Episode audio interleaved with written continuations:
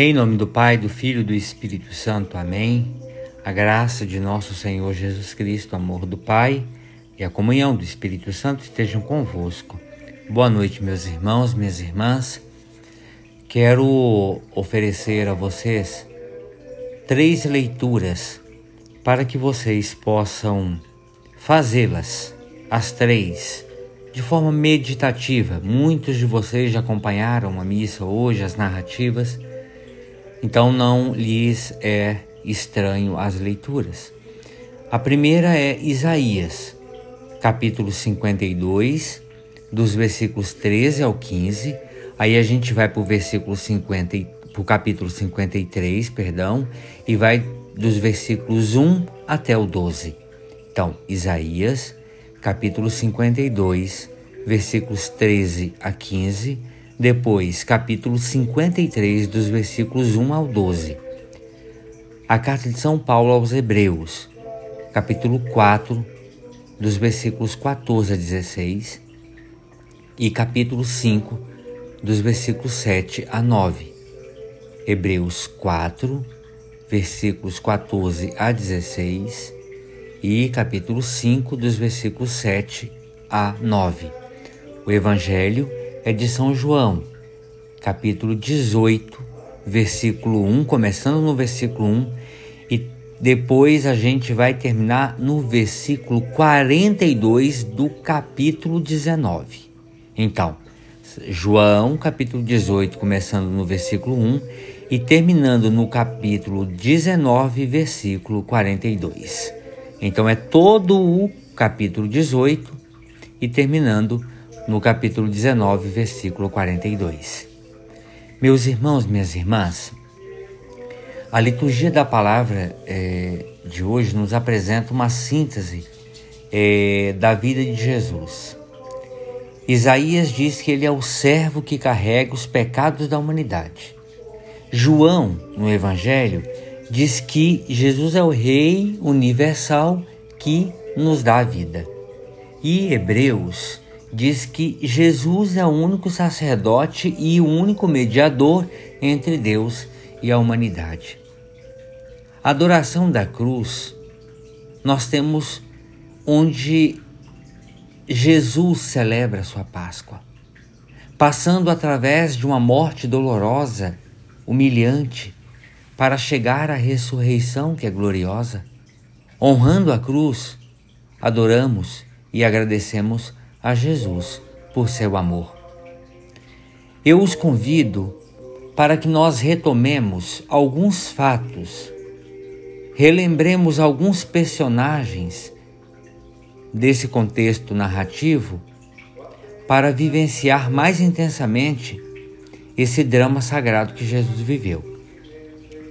Vejam, a primeira o primeiro fato e o primeiro personagem é o fato é o beijo, o personagem é o Judas. Nós temos o beijo de Judas. O beijo de Judas foi um sinal de amor, como uma flor, transformado depois em gesto de maldade. Foi a suprema falsidade de um homem procurando traduzir com os lábios o que não desejou de coração. Depois, o outro fato é o perfume ligado ao personagem de Madalena. Vejam, o perfume de Madalena derramando aroma aos pés de Jesus, essa pecadora pública de Magdala, demonstra que amar era aquilo que ela desejava e pecar era aquilo que ela não queria. No lavar os pés de Jesus, ela manifesta que desejava lavar também a alma do pecado, de entregar o seu corpo a quem o desejasse. E entregar o seu corpo para que o seu corpo fosse planificado ao serviço Vejam como Judas, também Maria beijou o Cristo. Só que o Judas o beijou para atraí-lo. Maria beijou para se libertar de sua vida de traição. Jesus o beijou porque queria vendê-lo. Maria o beija porque estava cansada de ser vendida. Depois, o outro episódio é a toalha, ligado à personagem Verônica.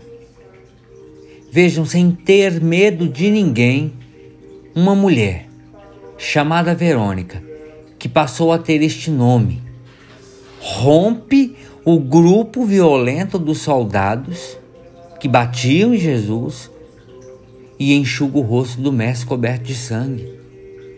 Certamente, provindo dos furos causados pelos espinhos que lhe perfuravam a fronte.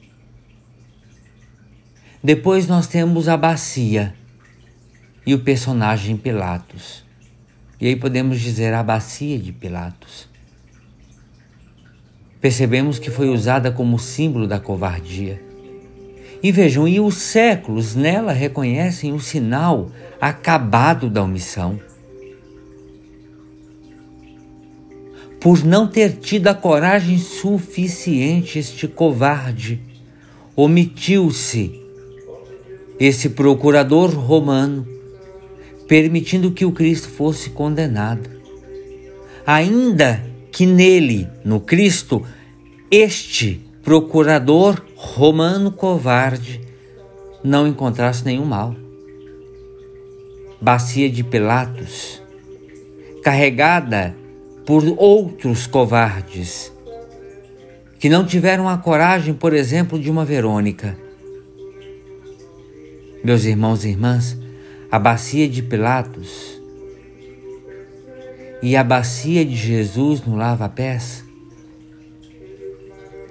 são bacias iguais que servem com propósitos diferentes. A bacia de Pilatos lava a mão do covarde, ligado ao seu poder, ao poder da morte, da covardia a bacia de Jesus do Rei, que serve e que leva a vida. Duas bacias bem diferentes, com personagens bem diferentes. De um lado, o covarde, de outro lado, do outro lado, o verdadeiro rei, que vai até o fim com a sua missão. Num outro ponto, nós temos a sepultura nova, deste homem chama, chamado José de Arimateia. Por causa desse homem rico, José de Arimateia, mas com uma profunda sensibilidade, Cristo não é lançado em vala comum e passa a ter direito a uma sepultura. Para nascer, Jesus não encontra um berço.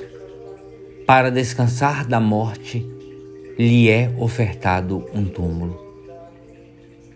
Talvez por lhe ter faltado na hora do nascimento, encontrou o amigo fiel na hora da morte. Às vezes é assim. Precisa-se mais de um amigo para morrer do que para começar a vida. Meus irmãos, minhas irmãs, na caminhada dolorosa de Jesus, quem é você? Judas? Maria Magdala?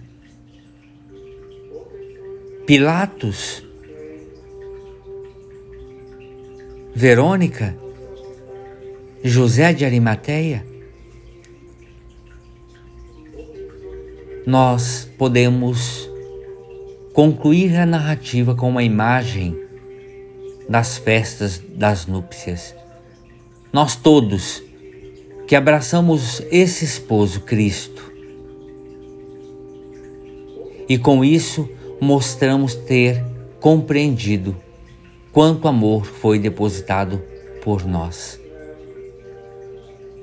Amor esse que começa no Calvário e a festa começa ali, as núpcias começam ali e ela termina como festa na realização plena do céu.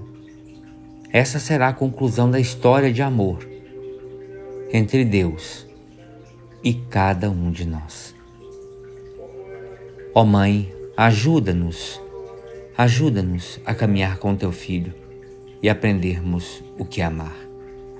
Ave Maria, cheia de graça, o Senhor é convosco. Bendita sois vós entre as mulheres, e bendito é o fruto de vosso ventre, Jesus.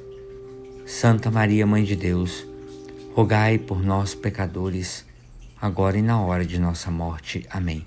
Meus irmãos, minhas irmãs, tenham todos um excelente descanso e façam reflexão sobre o que somos ou quem somos na caminhada dolorosa do Senhor. Boa noite.